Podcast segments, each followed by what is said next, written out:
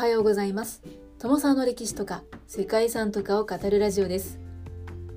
このチャンネルでは社会科の勉強が全くできなかった私が歴史や世界遺産について興味のあるとこだけゆるく自由に語っています。本日ご紹介する世界遺産はカムチャツカ火山群です。誰もが聞いたことはあるであろうその半島にたくさんの火山があることはご存知でしたでしょうか？世界遺産に登録されている火山群は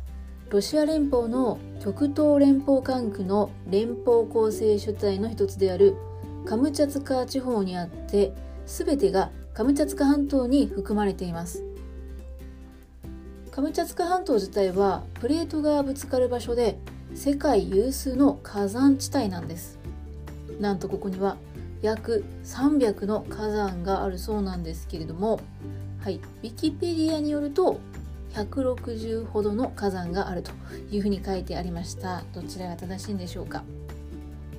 いずれにしてもたくさんある火山の中のいくつかの自然公園と自然保護区が世界遺産の登録対象となっています。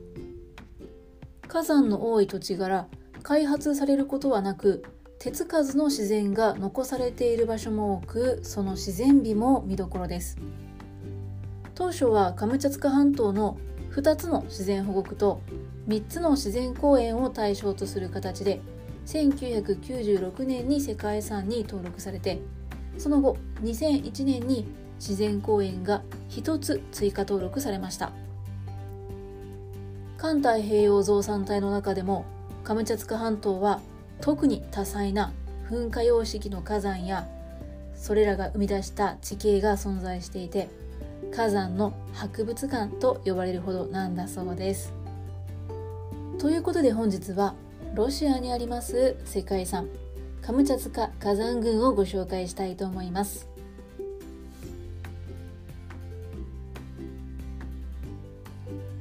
この番組はコーヒー沼で泥遊びパーソナリティ翔平さんを応援しています。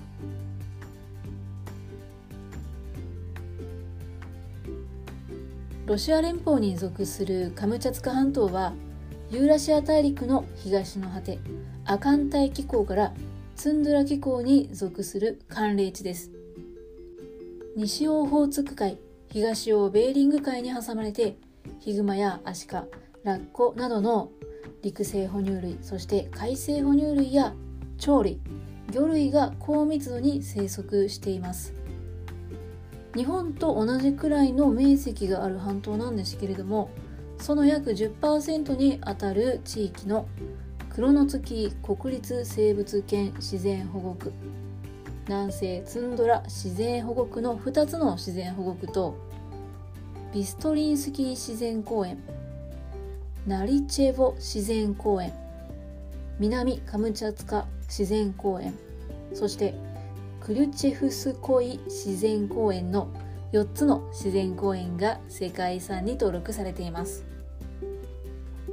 環太平洋火山帯に属する半島には約160もの火山があり現在も29ほどの火山が活動中なのだそうです。おおむね毎年いずれかの火山で噴火が起きているという世界で最も活動的な火山地域の一つと称されています。これらの火山は半島の東海岸沿いの山脈と半島中央に伸びるスレディーニ山脈の2列に分かれて分布していて活火山のほとんどは東海岸沿いの山脈に集中しているそうです。大量の溶岩が流れ出すハワイ式であったり間欠的にマグマ片や火山弾を噴出するストロンボリ式など火山の博物館と言われるほどさまざまなタイプの火山が密集しています。また温泉も各所に湧いているそうで自然に湧き出ている温泉だけでも160箇所以上もあるそうです。日本の世界自然遺産である知床の50倍以上の広さの自然が手つかずのまま残るというこの場所では火山と動植物の多様な表情を見ることができます。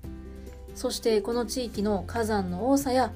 土壌の特質などのために開発があまり行われてこなかったことから景観美であったり生物多様性というのも十分に保持されています。世界遺産の登録にあたってはこうした地学的重要性や景観美そして生物多様性などの多角的な点が評価されています。構成資産の火山の中では最高峰のクリューチェフスカヤ山であったり氷河に覆われた円錐形の火山であるクロノツキ火山が有名です。火山群には玄武岩マグマによって形成された火山が多く存在していてカムチャツカ火山の基本的な噴火様式はストロンボリ式なんだそうです。基本的には間欠的で比較的穏やかな爆発を伴う噴火というのが特徴だそうです。ちなみにストロンボリ式という名前は世界遺産にも登録されているイタリアの火山島ストロンボリ島から名付けられたものです。最も標高の高い火山は 4750m のクリューチェフスカヤ山でこちらは北半球で最大の活火山なんだそうです。この火山を含むクルチェフスコイ自然公園は半島の中央部に位置していて世界遺産対象内では最も植物種の豊富な保護区でもあるそうです。構成資産の中で最も印象的であると言われるのは黒の月国立生物圏自然保護区です。黒の月山の西側のベーリング海沿岸部に存在する保護区でここの植物種は745種が確認されていてサハリンモミなどのような固有種が16種含まれているそうです。クロノツキー山の完璧な円錐形は著名な火山学者であるロバート・デッカーとバーバラ・デッカーによって世界で最も美しい火山の第一候補と言われているそうです。はい。あくまでも候補なんですね。そしてこの保護区内にある間欠泉の谷はその名の通り多数の間欠泉からなる渓谷でゲイゼルナヤカルデラ内を流れるゲイゼルナヤ川に沿って広がる全長約 6km の世界最大の熱水地帯の一つなのだそうです。またビストリンスキー自然公園には針葉樹林が広がっていてここには少数民族エベン人が暮らす2つの村エッソとアナブガイがあります。自然公園には多くの温泉が含まれていてエッソには露天の温水プールが設置されているそうですね。また園内にある地域博物館ではカムチャツカの巨匠たちが作った作品が展示されているそうです。1945年に噴火した標高2401メートルのアバチンスカヤ山や標高3456メートルのコリャークスカヤ山などの火山と森林地帯を含む保護区はナリチェボ自然公園です。ナリチェボ自然公園非常に読みにくいですけれども公園の麓の高原は固有種を含む多くの高山植物が咲くトレッキングコースが人気です。保護区内のナリチェボ渓谷には多数の温泉と冷泉が点在していて動植物は多くの希少種が生育しています。異観測植物で549種類。哺乳類が33種など確認されているほか多くの渡り鳥も観測されています。そして南カムチャツカ自然公園では温泉があるホドト火山やカルデラ湖が形成されているスクダチ山などの火山のほかいくつかの湖も保護区に含まれています。この保護区には170種類を超える鳥類が生息していて約590種類の植物も分布していますがその植物のうち5種はレッドリストにも記載されているそうです。ということで全ては紹介しきれないんですけれども世界を代表するような火山というのがここには多くあるわけです。そんなカムチャツカにおける火山噴火の記録というのは1697年にロシア人がこの半島に初めて訪れた年から始まったそうです。当然のことながらそれ以前の先住民の時代から火山とカムチャツカに住む人々の生活というのは深く関係していて時には大きな災害をもたらしました。一方で火山はカムチャツカの人たちに恵みを与えてきました。保水力の高い火山灰土であったり温泉や地熱発電による電力など人々の生活を豊かにしてきたものも多いです。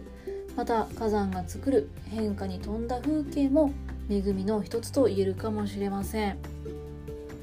そしてカムチャツカの火山の間には大小400以上の氷河が点在していてこの火山と氷河が作り出す得意な自然環境を火と氷の王国というふうにも表現したりするそうです。溶岩や火山灰が堆積して作った山を氷河が削り溶岩の黒と白い雪氷そして緑に彩られた火山というのはカムチャツカを象徴する景観となっています。はいそして最後に自然遺産の登録基準を全て満たしたこの自然遺産の代表ともいえる世界遺産を訪れるのであればベストシーズンは初夏とのことです。この時期というのは山の谷間に咲く美しい野生の花が見られたり暖かな大地で活動する動物たちの様子も見られるそうです。またこの時期は鳥の繁殖期でもあるのでバードウォッチングにも最適なのだそうですね。はいということで、まあ、とにかく美しい自然環境があるわけですけれども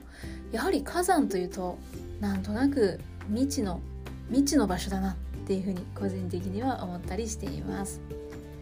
ということで本日はロシア連邦にある世界遺産カムチャツカ火山群をご紹介しました。